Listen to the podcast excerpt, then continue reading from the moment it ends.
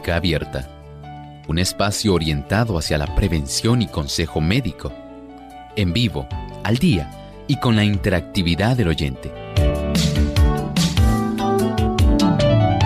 Clínica Abierta, poniendo al doctor a su alcance para un diálogo claro y honesto, porque nos importa su bienestar y salud.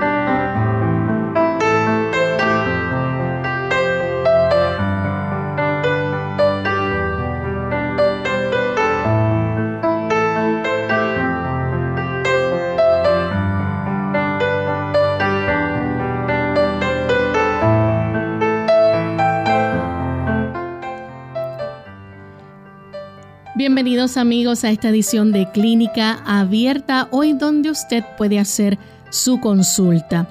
Desde este momento invitamos a todo aquel que tenga alguna duda o pregunta con relación a su salud para que se comunique con nosotros y sus dudas puedan ser aclaradas por medio del doctor Elmo Rodríguez. Nuestras líneas telefónicas localmente en Puerto Rico, el 787-303-0101 para los Estados Unidos, el 1866-920-9765.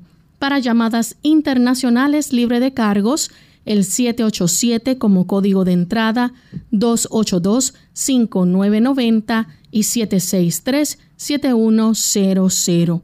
También usted se puede comunicar a través de nuestra página web entrando a radiosol.org Ahí a través del símbolo de teléfono, si usted cuenta con los buscadores de Google Chrome o Firefox, podrá comunicarse directamente a través de la línea telefónica a nuestro programa.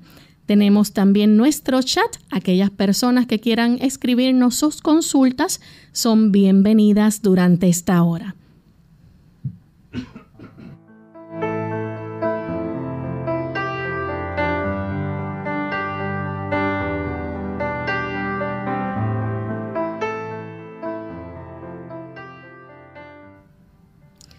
Y nos sentimos contentos en esta hora de poder compartir con todos nuestros amigos que nos escuchan a la distancia a través de su radio, a través de su móvil, a través de su computadora, donde usted se encuentre sintonizando clínica abierta en la oficina, en el auto, en su casa. Esperamos que pueda ser de bendición este programa para usted y su familia. Como todos los días, compartimos con ustedes esta servidora Lorraine Vázquez junto al doctor Elmo Rodríguez. ¿Cómo está en el día de hoy, doctor? Muy agradecido, Lorraine, al Señor por esta oportunidad. ¿Y Lorraine, cómo se encuentra? También agradecida a Dios de poder estar aquí. Bien, también queremos agradecer a todos aquellos amigos que hoy se están enlazando para estar con nosotros en esta reunión de salud. Y vamos a comenzar también con el pensamiento saludable del día antes de recibir las llamadas de nuestros amigos. Dice el pensamiento saludable. Los que aseguran que el tabaco no les perjudica pueden convencerse de su error absteniéndose del mismo durante unos pocos días. Los nervios agitados, la cabeza aturdida, la irritabilidad que sienten les probarán que esta complacencia pecaminosa los ha reducido a la servidumbre. Ha vencido el poder de la voluntad son esclavos de un vicio terrible en sus resultados. Ciertamente nuestra voluntad juega un papel sumamente importante. Ahí usted toma las decisiones. ¿Va usted a seguir viviendo de manera que pueda afectarse su situación de salud? ¿O sencillamente quiere usted ir en la dirección correcta? Al dejar el tabaco, al dejar el café, al dejar aquellos productos como las drogas, el alcohol, que pueden resultar sumamente deteriorantes. Usted está ahora yendo en la dirección de la salud. Vaya en esa dirección, pero pídale al Señor que dirija su voluntad. La voluntad puede ser dirigida por Dios y encausada en la dirección de la salud. Bien, y nos encontramos listos en esta hora para recibir sus llamadas, así que desde ya pueden comenzar a comunicarse, nuestras líneas están disponibles. Comenzamos con la primera persona que se comunica. Ella es Rosa desde el pueblo de Arecibo. Adelante, Rosa. Buenos días, doctor. Gracias. Yo me hice el papá Nicolau y le salió falta de hormona quisiera ver si me da algún remedio natural para no tener que usar otro medicamento. Gracias. ¿Cómo no? En las damas, donde ya comienza a haber manifestaciones de la reducción estrogénica, dando lugar a resequedad en la zona del conducto vaginal, puede desarrollarse también atrofia vaginal, y cambios que indican que los estrógenos ya no están en la concentración que era adecuada. El uso, por un lado, escuche con atención, de isoflavonas puede ayudar no solamente a los trastornos vasomotores, sino para que usted pueda tener mejoría. No voy a decir que va a tener una lubricación vaginal y un epitelio en esa área normal totalmente, pero si además de usted usar los suplementos de isoflavonas que contienen genisteína, diaceín y gliciteín, va a utilizar, eh, hay lubricantes naturales vaginales que le pueden ayudar por lo menos para reducir las molestias que conlleva a la dama el tener ya esa reducción hormonal, no solamente desde el punto de vista de la lubricación, sino también de evitar esa atrofia del epitelio vaginal, mantenerlo más humectado. Por lo tanto, debe ir a algún lugar donde venden este tipo de sustancias, especialmente tiendas de productos naturales. Hay damas que en lugar de usar eso eh, utilizan por lo menos media cucharadita de aceite de ajonjolí. Otras utilizan eh, media cucharadita de vitamina E. O sea, es muy variable. Recuerde que esto va a funcionar facilitando que haya cierta humectación, que haya cierta lubricación y que no haya tanta atrofia del epitelio vaginal, pero no quiere decir que necesariamente están sustituyendo las hormonas. Les recordamos a nuestros amigos que pueden llamar para participar a nuestro programa. En este momento todas las líneas están disponibles, así que pueden comunicarse. Aquellos que a veces se les hace difícil entrar al programa, aprovechen esta oportunidad ya que en este momento no tenemos ninguna línea ocupada. Vamos entonces con un chat que tenemos por aquí desde la República Dominicana. Se comunica Ana y ella dice que su esposo hace cinco meses después de una explosión de batería de carro ha quedado medio sordo. El otorrinolaringólogo dice que todo está bien, pero él sigue sin escuchar bien y están preguntando qué pueden hacer. Bueno, básicamente lo que podríamos eh, esperar que se haya hecho es una prueba de audición, una audiometría, de tal manera que se pueda verificar si hay algún tipo de daño físico, algún daño de rigidez o trastorno hacia la zona del tímpano en sí, si hay algún trastorno en la zona de la cóclea o si el trastorno es a nivel del nervio. Y esto pues básicamente puede desenmascarar cuál es el problema real. Y desde ese punto de vista, entonces se puede comprender si es un asunto de apreciación por parte de su esposo o si, tal como el médico le ha dicho, es una realidad el que todo está bien. Tenemos a Margarita. Ella se comunica desde San Juan. Margarita. Buen día. Buen día, adelante. Para preguntarle al doctor si el tofu tiene alguna contraindicación para los caballeros. ¿Cómo le ayuda o cómo le perjudica? Gracias. Margarita, no se retire, por favor. ¿Me escucha? Sí. ¿Puede ¿Puede repetir eh, suavemente su pregunta? Porque acá la escuchamos un poco distorsionada y no entendemos bien. Tengo radio apagado. Eh, el tofu. El tofu. sí, sí es contraindicado para los caballeros. ¿Qué le favorece o le perjudica? Gracias. A la hora. Bien, eh, no podemos partir de esa premisa porque no es correcta no podemos decir que el tofu o tofu es perjudicial para los caballeros.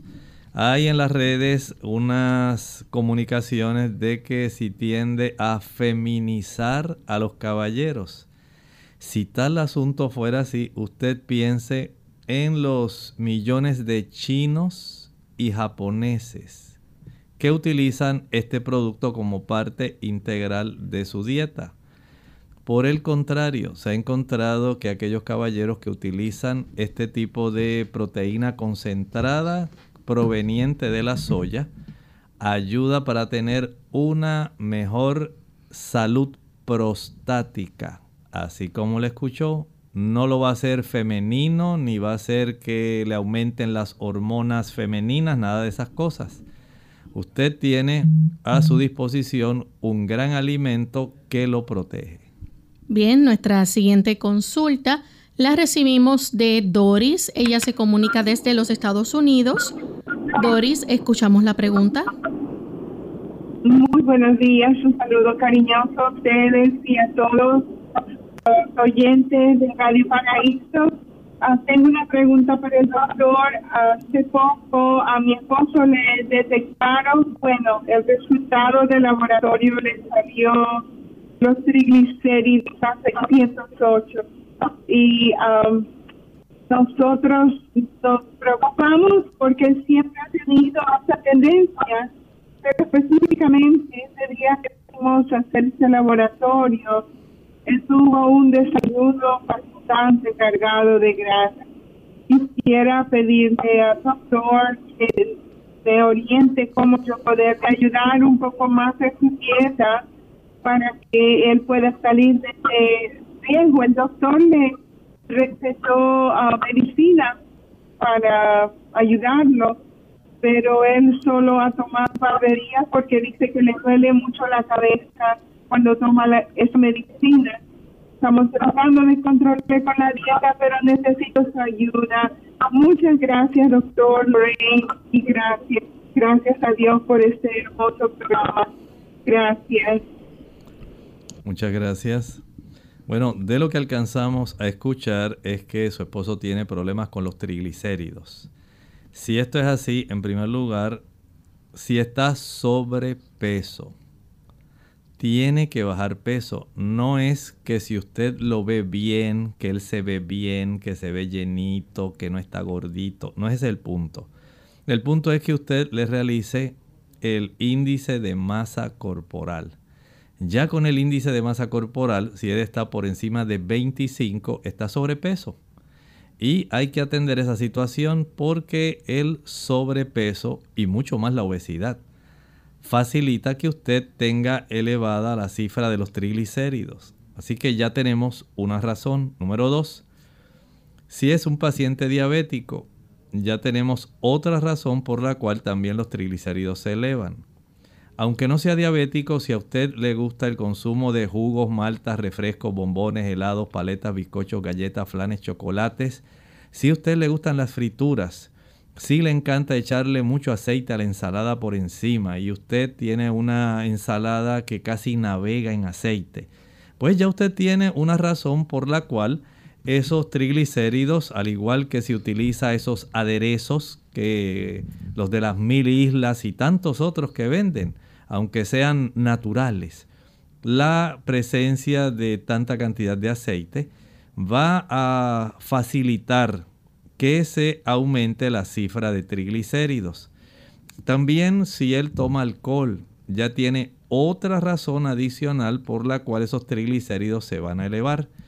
Debe entonces usted identificar cuál es la causa de las que mencioné que pudieran estar facilitando este, este, tipo de elevación. En algunas personas también ocurre por trastornos pancreáticos, problemas del páncreas.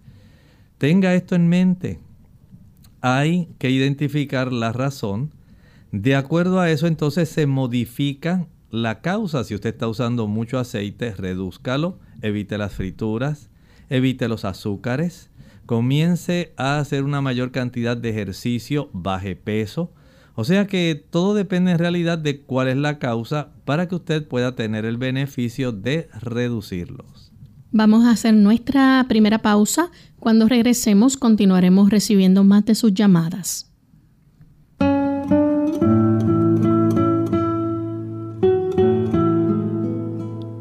No hay nada que dé tanta vergüenza como ver a alguien hacer algo que uno dijo que era imposible hacer.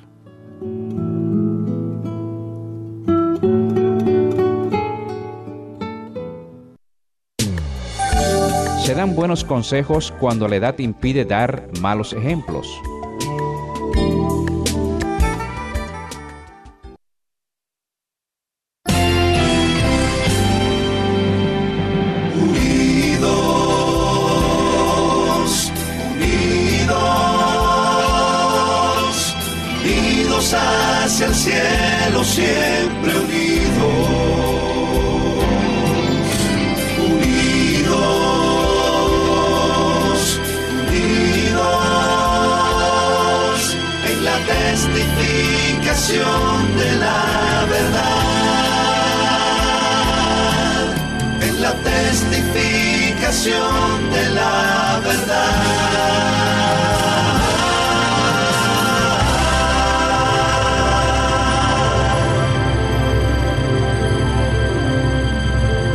Ante el nuevo coronavirus COVID-19, nuestra actitud debe ser no colapsar los sistemas de salud.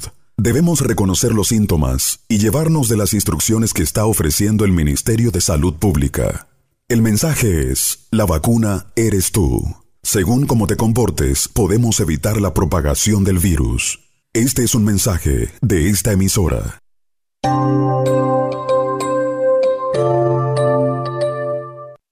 Ya regresamos a Clínica Abierta y tenemos con nosotros a Judith desde Mayagüez, Puerto Rico. Adelante, Judith. Sí, Dios le bendiga grandemente. Eh, fui a, al doctor porque me puse una enema pequeñita porque no podía ensuciar bien y entonces de ahí no sé si me lastimé llevo unos dolores horribles fui al doctor y me dijo que yo lo que tenía era nervio asiático, que no era que me había lastimado. Me dio una pastilla para el dolor, pero me las bebo, pero pues el dolor me sigue porque no me puedo sentar en cosas duras, no me puedo bajar, no puedo subir la mano. Y quisiera que me dijera qué, qué podría hacer. Muchas gracias. Básicamente lo que puede hacer en este momento es un baño alternado en temperatura de asiento, un baño de asiento alternado de temperaturas. Tenemos un balde bastante ancho donde usted pueda echar agua caliente y va a sentarse dentro de esa agua caliente por un lapso de unos 10 a 12 minutos. Al finalizar ese lapso, súbitamente va a tener otro envase donde va a tener agua fría con algunos hielos. No esté congelada, pero debe estar un poco fría. Una vez finalice de esos 10 o 12 minutos, ahora se sienta en el agua fría tan solo por un minuto.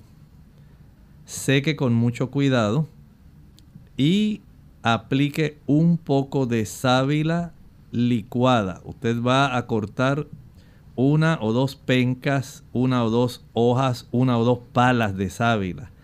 Las pela, le quita la corteza verde y el cristal, la gelatina, la pulpa, lo transparente, lo va a echar en la licuadora donde sin agua lo va a licuar. De tal manera que esto queda líquido totalmente. Lo envasa en un tipo de envase de cristal con tapa y lo pone en el refrigerador, en la nevera, no en el congelador, no en el freezer, en la nevera. Una vez usted comienza a sentir el malestar, unte este tipo de producto de sábila directamente en la zona del ano. Pudiera ser que usted se haya lastimado algún tipo de digamos, hemorroide, algún pliegue que hay en esa zona, en la zona de las válvulas de Houston y a esta área tan sensible eh, del área del recto sigmoides. El hecho de que esto continúe pudiera requerir el que a usted le haga una proctoscopía. Es para ver exactamente esa zona del ano y el recto. Vaya eh, al médico si este problema persiste, aun cuando usted se haga este baño de asiento en temperaturas alternadas. Puede practicarlo dos, tres veces al día por unos tres, cuatro días. Si persiste, vaya que le hagan una proctoscopía. Tenemos a la amiga Elda que llama de la República Dominicana. Adelante, Elda. Sí, Dios le bendiga, Loren, doctor Elmo, mi amigo Alti López, bendiciones. Allá atrás no se ve, pero es el primero que se comunica con uno. Doctor, yo le estoy llamando, no es para hacerle una consulta, es para darle las gracias. No voy a hacer como los diez leprosos, que nueve se fue y uno fue, uno vino a dar las gracias. Eh, a respeto a mi hermano que usted me había dicho por diez días, que le hiciera el agua caliente con el hielo. Él ha mejorado bastante, las oraciones también, muy, muy, muy, se, se ve, se siente la, la mejoría. Así que seguimos orando, doctor, también por, por, por, por, mi hermano, porque yo lo que estoy buscando es su conversión. Y que, que él, yo le dije, ore tú, porque la oración que yo por ti se llama intercesora. Pero la oración suya es de padre con hijo, eres tú que la hace. Hazte que ore para que el Señor se glorifique a ti. Gracias, doctor. Gloria a Dios. Muchas gracias.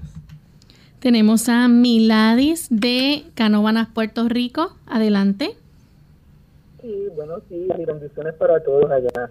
Eh, tenía una consulta para el doctor, es que mi mamá, que tiene 80 años, lleva meses que le dan escalofríos, temblores especialmente cuando va a dormir, o sea, en, en las horas de, dormir, de sueño, ella de momento le da, este, y llevamos meses diciéndoselo al primario, al doctor primario, y, y no encuentra, bueno, le manda a hacer, eh, no, no encontramos como una solución a, que mejore.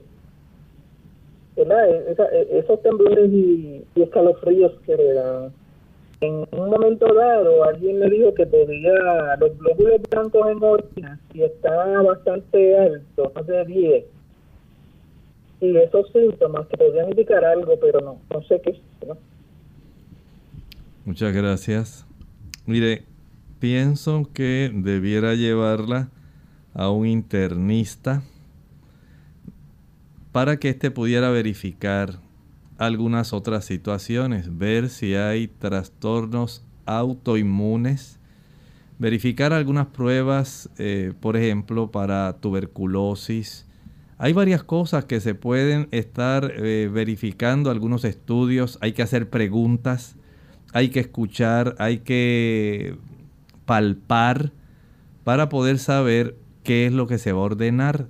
De tal manera que si ya tiene esta tendencia a tener trastornos en sus células blancas y esto ha persistido, pienso entonces que hay, además del internista, pudiera haber entonces una relación de asistencia a una cita con el hematólogo. Bien, tenemos a Ana Iris que llama de la República Dominicana. Bienvenida Ana Iris. Sí, buenos días. Eh, muchas bendiciones para el gran elenco de Clínica Abierta. Y yo tengo una pregunta, una inquietud que decirle al doctor. Y es que me tiene bastante preocupada que yo, eh, en mi, debido a mi estatura, que bastante, nada más mido, mido muy poco, estoy engordando mucho la barriga. Entonces, eso me está afectando mi salud y también mi estética, pero más me preocupa por mi salud, ¿me entiendes? Porque soy hipertensa, entonces yo quiero y estoy cansada de hacer ejercicio, hago mucho ejercicio. Eh, la otra semana me puse a hacer una sesión de ejercicio que me mandó al médico porque se me, me, se me pegó un dolor de espalda terrible entonces ahora tengo miedo de volver a iniciar la sesión de ejercicio porque tengo miedo de que se me, vaya a afectar la espalda como la otra en la otra ocasión. Pero yo quiero que el doctor me recomiende unos ejercicios para mi barriga, para mi abdomen, a ver si me deja de crecer así, de esa forma, porque estoy bastante preocupada. Entonces lo voy a escuchar por la radio y que el Señor me lo bendiga mucho a todos. ¿Cómo no? Mire, eh, el tipo de ejercicios que más le pudiera ayudar es practicar esos ejercicios que se les llaman abdominales. Puede usted hacer una modificación para que no se le lastime su espalda. Eh, usted se acuesta plana en el piso y trate de acostarse plana pero cerca de algún lugar, digamos un portón o algún mueble que esté levantado del piso, digamos, unas 2 pulgadas más o menos, como unos 5 centímetros, 6 centímetros, donde usted pueda al doblar las rodillas mientras está acostada en el piso, al doblar las rodillas, deslizar suavemente la porción de los dedos de los pies debajo de ese mueble o debajo del portón de tal manera que ellos le van a sujetar. Recuerde que tiene dobladas las rodillas. Ahora usted va a tratar de sentarse. Y al sentarse mientras tiene dobladas las dos rodillas, va a tocar el portón o el mueble y dejando estirados los brazos, va a echar su cuerpo hacia atrás como si fuera a acostarse en el piso pero va a llegar solamente hasta la longitud de sus brazos. ¿Escuchó? Toca el mueble o el portón y se va inclinando hacia atrás, dejando los brazos extendidos, de tal manera que ahora cuando los brazos suyos al echarse hacia atrás lleguen a la zona de la palma de las manos, ahí usted se detiene y vuelve y se inclina hacia enfrente, tratando de tocar el portón o tratando de tocar el mueble. Echa hacia atrás hasta que llegue al contacto entre la palma de la mano y la rodilla. Vuelve otra vez hacia enfrente y esto lo va a hacer, comience por unas 7, 8 veces. Hágalo así durante una semana, 10 días. Después de esto va a ir aumentando progresivamente uno o dos de estas flexiones adicionales básicamente por semana. Y esto le va a ir dando no solamente una mejor condición en su espalda, también en su abdomen. Pero, escuche bien, recuerde que no podemos bajar de peso solamente el abdomen. Nuestro cuerpo no trabaja así. Usted tiene también que entender que el cuerpo sigue rebajando en forma pareja. Según se reduce la cantidad de grasa abdominal, reduce la región glútea, las piernas, los brazos. O sea que usted tiene que entender que de forma selectiva no va a bajar peso. Eso sí le va a ayudar. Pero vaya a caminar. Trate de hacer eh, unas caminatas en la mañana después del desayuno de si lo puede hacer media hora, una hora. Y hágalo otra vez en la tarde a las 4. Cuando haga la de las 4, trate de hacer entonces este ejercicio que le mencioné. Por otro lado, haga algún ajuste en su alimentación. No coma después de las 6 de la tarde, ni una merienda, ni una fruta, ni un puñadito de maní, nada, ni un vaso de jugo, nada, solamente agua. Coma solamente si está a su alcance y queda satisfecha y no tiene condiciones que se lo impidan. Coma dos veces al día, haga un desayuno a eso de las 8 de la mañana y el almuerzo a eso de las 2 de la tarde. Pero después de ahí no coma nada, ni una fruta, ni una fruta, ni un vaso de jugo. Hacer esto diariamente le va a ayudar si opta por hacer las tres comidas. 7 de la mañana el desayuno, 12 del mediodía el almuerzo, 5 de la tarde la cena, pero no puede comer después de las 6 de la tarde. Bien, vamos en esta hora a hacer nuestra segunda pausa. Al regreso continuaremos contestando más consultas. La biotina, originalmente como vitamina B8, este compuesto juega un importante papel en el metabolismo de hidratos de carbono, proteínas y grasas cataliza la fijación de dióxido de carbono en la síntesis de ácidos grasos. Se puede incorporar al organismo a través del consumo de yema de huevo, levaduras y tomate. Los problemas que pueden aparecer por la carencia de biotina pueden mostrarse como dermatitis y enteritis. ¿Calor o frío? Hola, les habla Gaby Zabalúa Godard con la edición de hoy de Segunda Juventud en la Radio, auspiciada por AARP. Suponte que te has lastimado el codo. Te aplicas calor o frío en las articulaciones. Inmediatamente piensas que una almohadilla caliente te haría sentir bien. Pero ¿qué sucedería si en cambio fuese frío lo que necesitaras? Los atletas saben que si se lastiman inmediatamente, deben aplicarse hielo sobre la lesión. El frío reduce la hinchazón y el dolor. El hielo contrae los vasos sanguíneos y disminuye el sangrado. El calor entonces se aplica cuando no hay inflamación, puesto que estimula el fluir de la sangre y relaja las contracturas musculares. Las articulaciones y los músculos doloridos se alivian cuando se les aplica calor. Para una herida reciente hay que aplicar frío. Para el dolor crónico se aplica el calor. Para la aplicación de frío, la Clínica Mayo recomienda que te untes la piel con una capa de aceite mineral para protegerla y luego que envuelvas en una bolsita de hielo o en una toalla. Apoya entonces la bolsa de hielo. Hazlo por no más de 20 minutos y luego descansa. Repite el procedimiento varias veces. Para el calor los mejores métodos son la ducha o el baño caliente. Si vas a usar una almohadilla térmica, protégete del calor directo con toallas. El patrocinio de AARP hace posible nuestro programa. Para más información visite aarpsegundajuventud.org. Unidos con un propósito, tu bienestar y salud. Es el momento de hacer tu pregunta llamando al 787-303-0101 para Puerto Rico, Estados Unidos 1866-920-9765 y llamadas internacionales al 787-763-7100 o al 787-282-5990. Clínica Abierta trabajando para ti.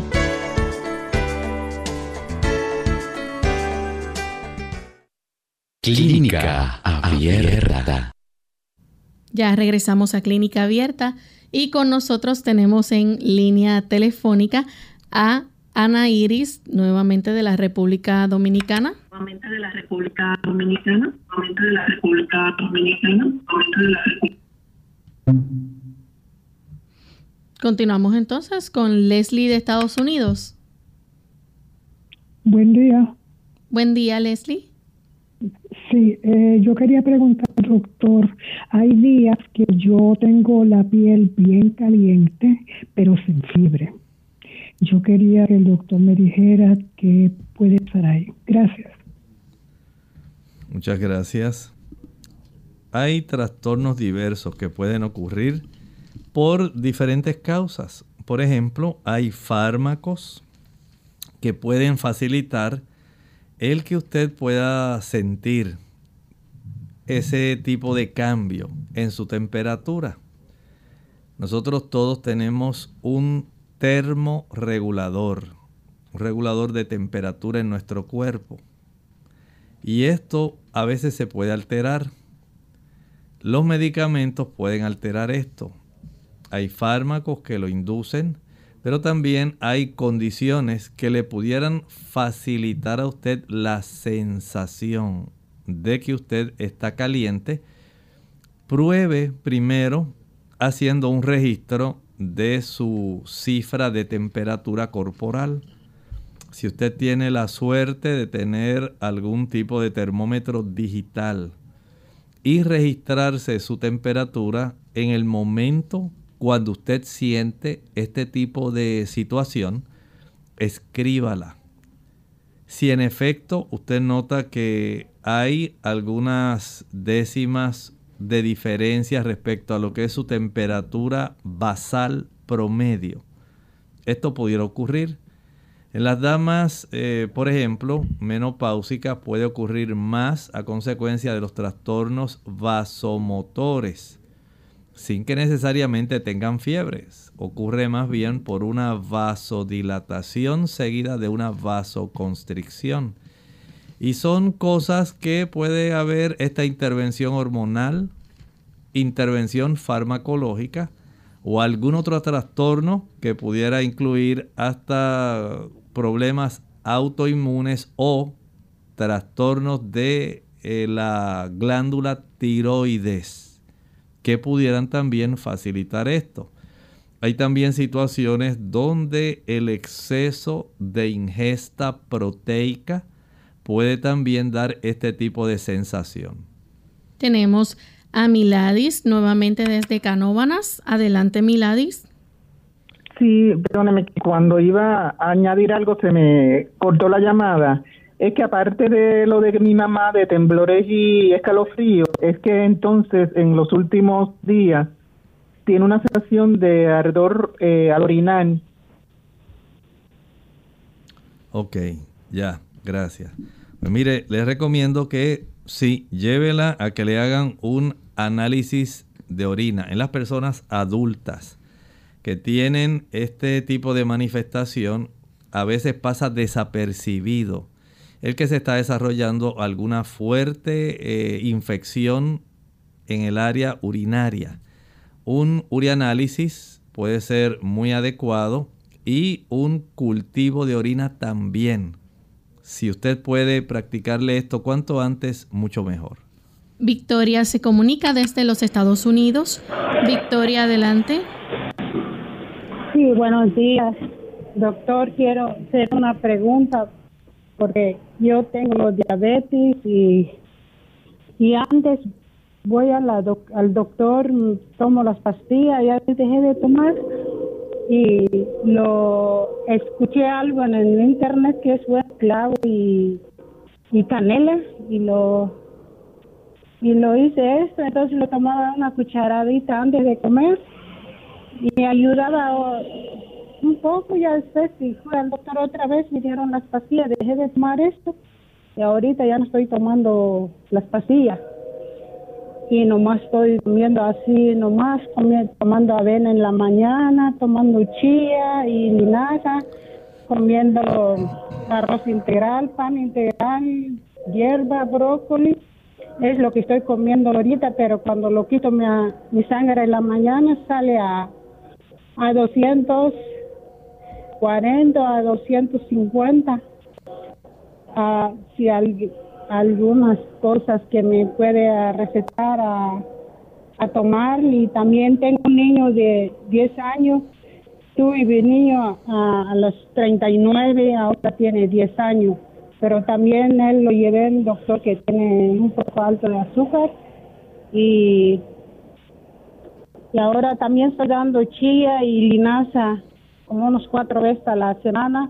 No sé si, si estoy está bien que lo doy chía y linaza y avena junto, lo licúa en la mañana, lo doy con él en la mañana. No sé si está bien para mi niño así.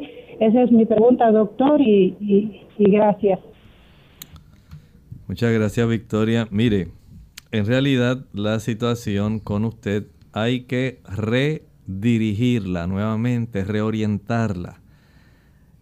Las cifras que usted me está dando de glucosa me indican que usted no está bien controlada. Usted tiene más del doble de la cifra de glucosa que debiera tener una persona en forma normal al practicarse una glucemia en ayuno.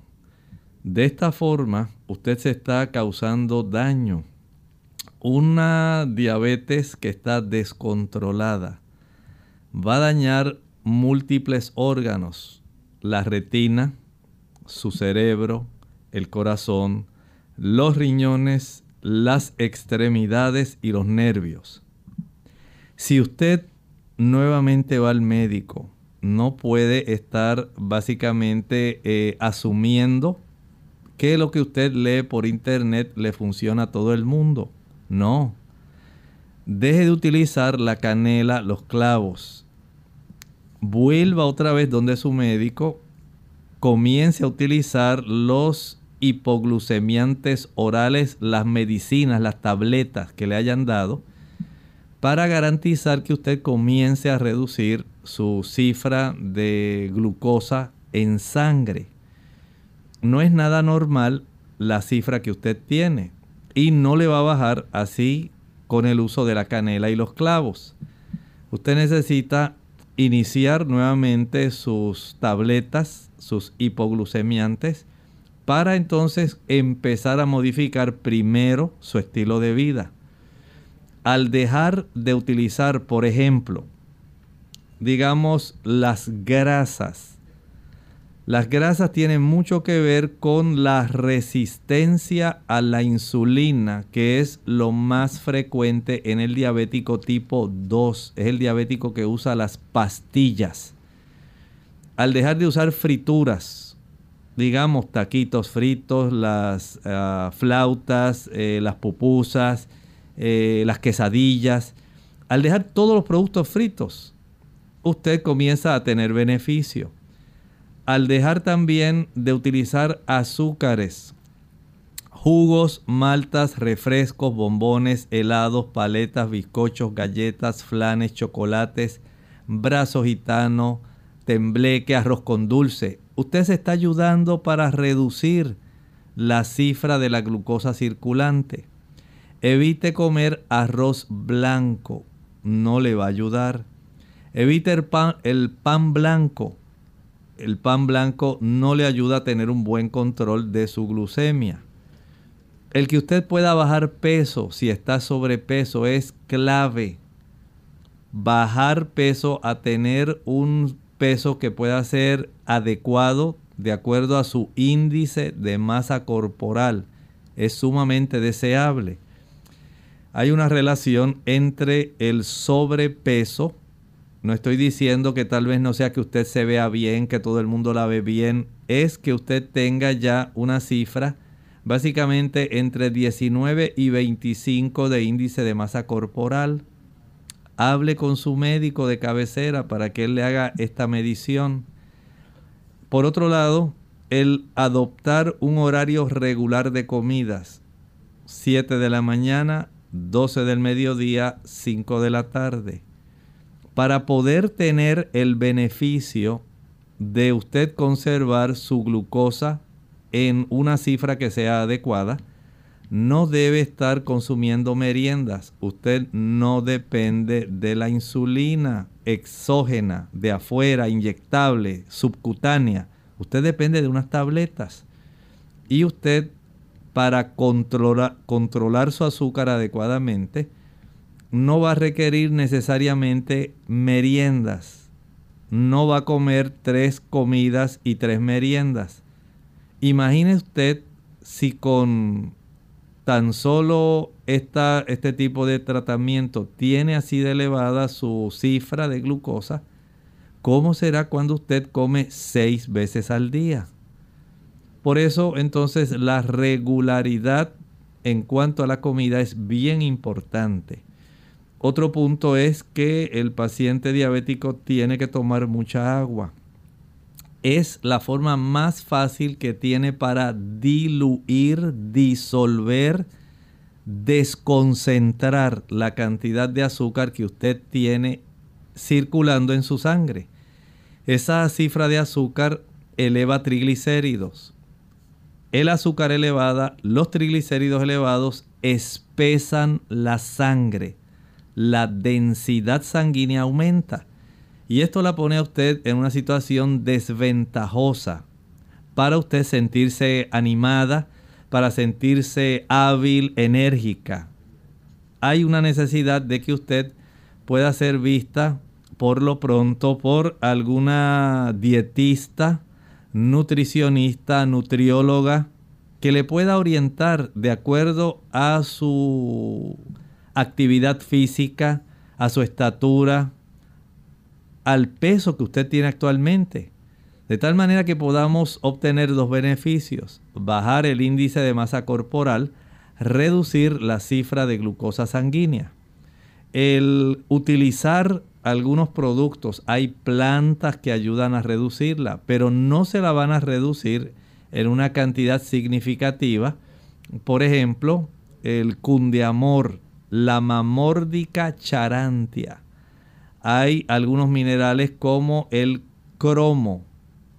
En los Estados Unidos lo consigue como por su nombre en inglés GTF Chromium. Cromo GTF Glucose Tolerance Factor. Y esto no es una marca, sino generalmente como se conoce este tipo de producto. Básicamente podemos decir que es genérico. Desde otro punto de vista, el ejercitarse es clave en el paciente diabético.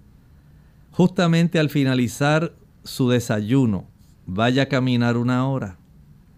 Si puede hacerlo después del almuerzo, vuelva y hágalo. Si lo puede hacer otra vez después de la cena, vuelva y hágalo.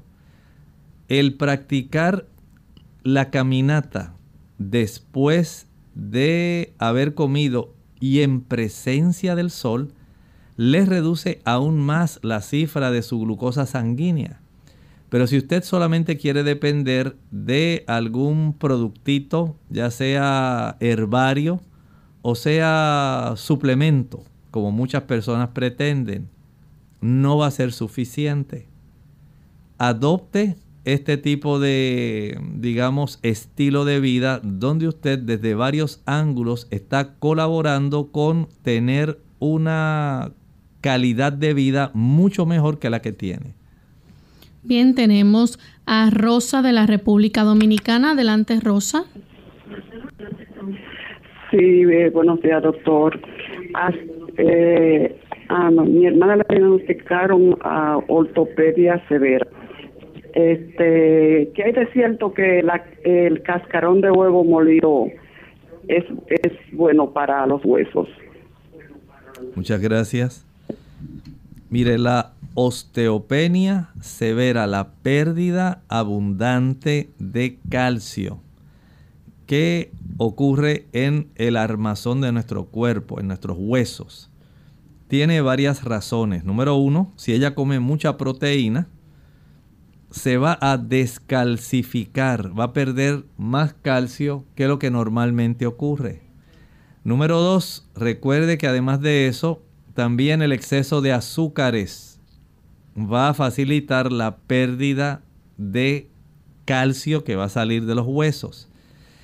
El exceso, el consumo de sal, también va a facilitar que usted pierda más hueso, más calcio de sus huesos.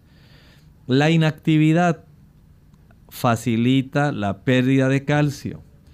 El que usted también esté, digamos, utilizando refrescos, sodas, todas ellas contienen ácido fosfórico. Y si estas sodas tienen café, cafeína, se va a descalcificar más rápido. Así que mientras mayor es la ingesta de cafeína, ya sea que provenga del chocolate o provenga del café, usted se va a descalcificar más. Ahora viene la otra parte. La pobre ingesta de calcio no tiene que obtenerlo del cascarón del huevo. Sí es cierto que tiene calcio, pero usted no necesita eso. Usted lo puede obtener de sitios tan sabrosos como las almendras. Lo puede obtener abundantemente de la jonjolí. Ahí usted tiene una cantidad de calcio increíble. La otra forma como usted lo puede obtener es consumiendo trocitos de coco. También puede obtenerlo, digamos, de las habichuelas soya o soja. Puede encontrar otra buena cantidad en el repollo. Hay varias fuentes, principalmente como las que mencionamos. Almendras, ajonjolí, coco, soya. Ahí tenemos las fuentes principales. Pero esto no es lo único. Esto debe ir complementado con una cifra adecuada de vitamina D sanguínea. Mídase la cifra de vitamina D 25 hidroxi en su sangre. Si está baja, hay que suplementarla porque tiene una relación bien estrecha en mantener una buena calcificación. La ingesta de vitamina K esta se obtiene directamente del consumo de, de hojas verdes. El consumir acelgas, espinaca, lechuga romana, escarola, hojas de eh, remolacha, hojas de mostaza. Todos ellos son productos que van a ayudar a proveer una buena cifra de vitamina K, muy importante para que usted pueda tener una buena osamenta. La presencia de magnesio, además del calcio, la vitamina K, la vitamina D, va a ayudar para que usted tenga un hueso más sólido. ¿Dónde están el magnesio? Los mismos lugares.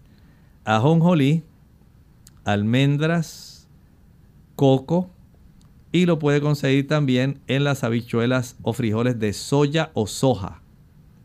Si usted ingiere todos esos productos y ahora hace algo especial, salga a caminar.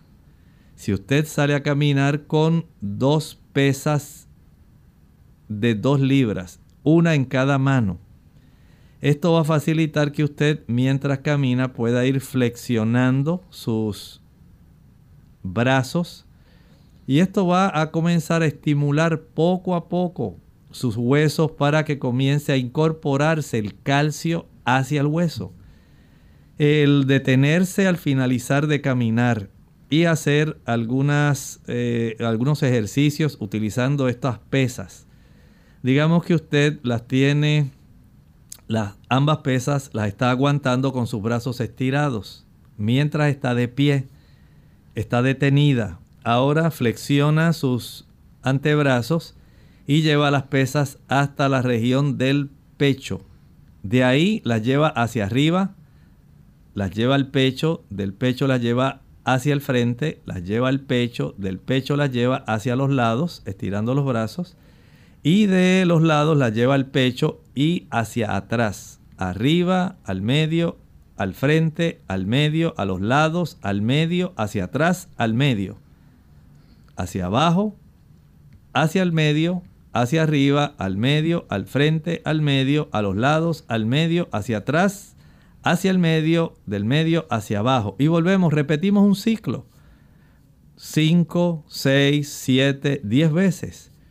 Esto le ayudará para que se desarrolle un estímulo donde tanto la glándula tiroides como la paratiroides comiencen a enviar señales hormonales a través de la tirocalcitonina y las ah, otras hormonas que van a facilitar que haya una buena disponibilidad de calcio sérico para que usted pueda facilitar un reforzamiento de su sistema óseo.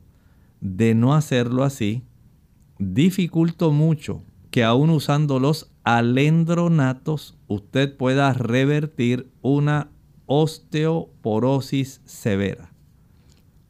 Elena Ramírez de la República Dominicana quiere saber de un masculino de 52 años con cardiopatía, no es diabético, dice el cardiólogo que no debe ingerir muchos líquidos. Su pregunta es qué cantidad por día para que sus riñones no sean afectados. Bueno, en realidad resulta muy eh, escudriñadora esta pregunta, pero el que mejor la puede contestar es el cardiólogo. El cardiólogo generalmente si entiende que usted tiene alguna insuficiencia cardíaca congestiva, si esto está complicado con una hipertensión descontrolada, con trastornos en la función renal, entonces él le va a decir, mire, usted al día no puede ingerir más de litro y medio o no puede ingerir, más de tres tazas de líquido al día. Esto él lo tiene que adaptar a los estudios y hallazgos que él tiene de esta persona, cómo están su, sus pulmones. Hay crepitaciones, hay evidencia de que tiene fallo cardíaco congestivo, hay distensión yugular venosa, hay sibilancias, hay hinchazón, edema en las regiones inferiores, en el área de los tobillos, o se está elevando hacia la media pierna, hay dolor en el área hepática, cómo está la función renal, el nitrógeno ureico, la creatinina, la microalbúmina. Toda esta información la tiene el cardiólogo. Él es el que le puede decir si lo va a limitar a tres tazas de líquido al día. Si él le ordenó tomar el que usted pueda cuantificar, medir qué volumen de orina usted está botando para saber cuánta es la pérdida evidente a través de la orina, porque tenemos pérdida eh, a través de la respiración, evaporación a través de los poros. Hay que contabilizar también la que se pierde a través del excremento y por supuesto la que ocurre a través de la orina. Y esto entonces le da una idea del ingreso y la salida. De acuerdo a esto, el cardiólogo le asigna cuánta cantidad de líquido usted debe ingerir cada día. Bien, hemos llegado al final de nuestro programa. Agradecemos a todos los amigos por la sintonía que nos han brindado en el día de hoy. Les invitamos a que mañana nuevamente nos acompañen en nuestra edición de preguntas a aquellos que no tuvieron la oportunidad de comunicarse en esta hora. Vamos a finalizar con este pensamiento para meditar. Dice el libro de Tercera de Juan, capítulo 1, versículo 2. Amado, yo deseo que tú seas prosperado en todas las cosas y que tengas salud, así como prospera tu alma. Nos despedimos y será entonces hasta el siguiente programa de Clínica Abierta. Con cariño compartieron el doctor Elmo Rodríguez Sosa y Lorraine Vázquez. Hasta la próxima.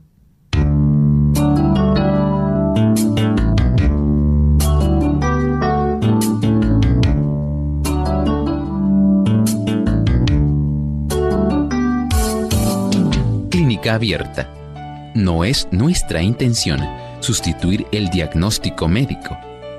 Antes de poner en práctica cualquier consejo brindado en este programa, usted debe consultar con su médico. Hasta la próxima.